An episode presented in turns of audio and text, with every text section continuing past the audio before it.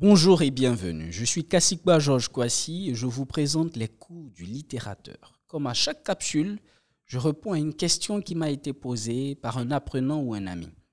Euh, cette semaine, un ami m'a demandé comment savoir à quel moment on doit écrire C, C-E-S ou C, S-E-S. Il y a deux règles à connaître. Prenez vos carnets et vos stylos. Je vous prie de noter ces règles. La première règle, je mets la phrase au singulier. Si je peux remplacer par son ou ça, alors je dois écrire c'est S-E-S. Et si je peux remplacer par ce, c'est E, cet, C-E-T, ou cette, C-E-D-T-E, alors j'écris c'est C-E-S. Exemple. Ces enfants sont sages. Je les montre, je présente ces enfants. Comme je pourrais dire, cet enfant est sage.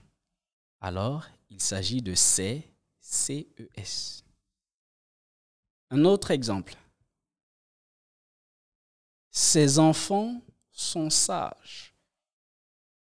Ce sont les siens. Son enfant est sage. Donc cette fois-ci, j'ai remplacé par son. Donc il s'agit de C, S-E-S. Ces chèvres vont s'abreuver. Je les montre, je présente ces chèvres.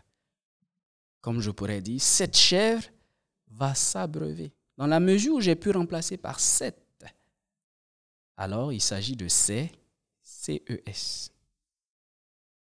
Ces chèvres vont s'abreuver. Si je dis les chèvres du chevrier, ou bien sa chèvre va s'abreuver, dans la mesure où j'ai pu remplacer par ça, c'est qu'il s'agit de C, S-E-S.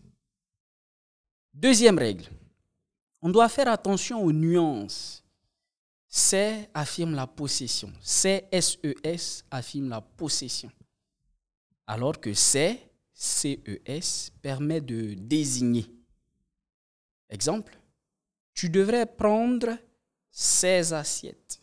On désigne les assiettes qui sont par exemple sur la table. Je les montre. Tu devrais prendre 16 assiettes, celles de ta voisine. Donc les assiettes qui appartiennent à ta voisine. Ici, on a l'idée de possession. Voici donc les deux règles qui nous permettent de distinguer C, C-E-S, de C, S-E-S. Merci d'avoir suivi ce cours.